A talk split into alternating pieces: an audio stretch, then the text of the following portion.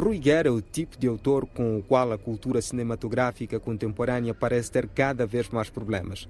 Não se pode identificá-lo de maneira nacional, cultural nem estética. Treinado na França, Guerra é um cineasta de sucesso internacional que trabalhou principalmente no Brasil, nos clássicos do cinema novo. Falamos dos filmes Os Fuzis de 1964 e Os Deuses e os Mortos de 1970. Gente, me desculpe, não tem um caixote vazio. Não queria enterrar ela assim.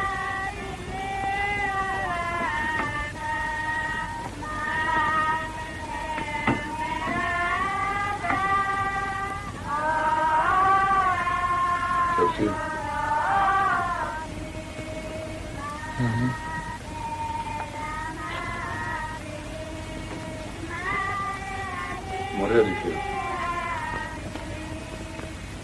Não tinha mais comida.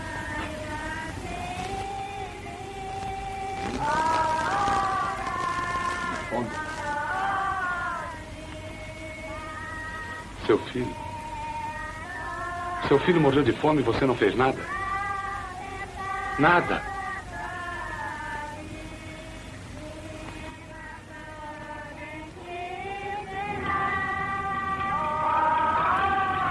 Eles estão levando toda a comida, seu covarde!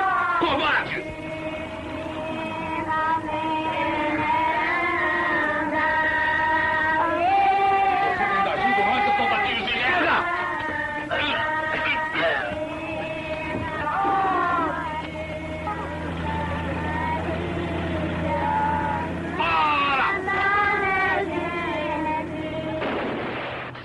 Esteve também em Portugal, México, onde rodou os filmes favorito da Casa de Arte Erendira em 1983.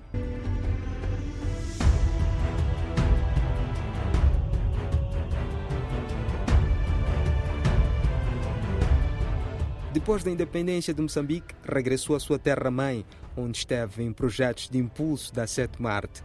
Image produziu uma longa-metragem Moeda, Memória e Massacre. Com este filme, tomou parte pela primeira vez no Festival Internacional de Roterdão no ano de 1981. Cerca de 40 anos depois, participa do festival com outra longa-metragem intitulada Os Pedaços.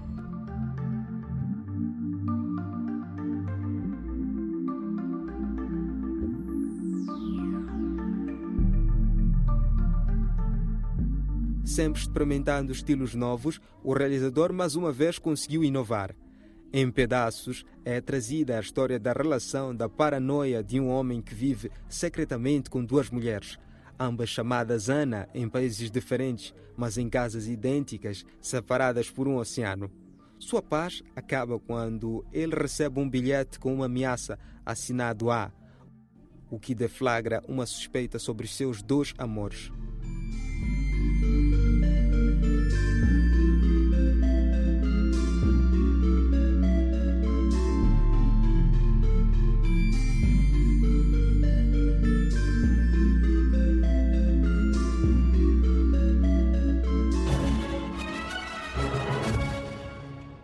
Saiba que o filme A Voz de um Pincel do jovem cineasta moçambicano Douglas Conzo esteve em destaque no Festival Internacional de Cinema.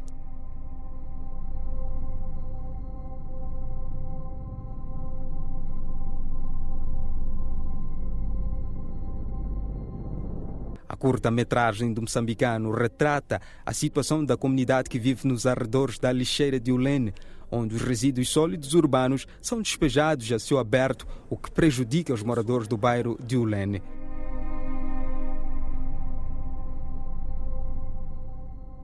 No filme, Douglas Kunz mostra um sonho, uma visão futura, porém abstrata do espaço poluído. Vamos à história do filme. Está-se a morrer muito por causa desse drama.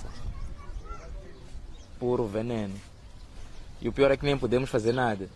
Yeah, não somos nada. E eu sou apenas um pintor. Use tua arte, burro. Armando, de 20 anos, é um jovem tímido, educado, inteligente e pobre. A pintura é a sua paixão. Ele frequenta a escola de artes da cidade de Maputo. O pai de Armando morreu, por isso vive com a mãe numa humilde residência no bairro de Ulene, num ferro velho. Armando, Como é que vão as aulas de pintura? Vão bem, mamã. Graças a Deus está tudo bem. Que bom, meu filho. O que se passa, mamã? É a fumaça, filho, quando queimam lixo. Santos, irmão do seu falecido pai, levou o sobrinho do bairro acidentado do Ferro Velho para sua casa, na cidade. A ideia de Santos é aproximar o sobrinho da escola e afastá-lo das más companhias. No entanto, o jovem artista plástico sente falta da sua mãe e da sua casa. Numa das visitas à casa da sua mãe, Armando encontra sua mãe doente com tosse constante devido ao fumo resultante da incineração indiscriminada do lixo. Assim que ficas mais tempo em casa de teu santo, esqueceste que a lixeira polui a zona. Não é assim, mãe. Desculpa. Vou descansar.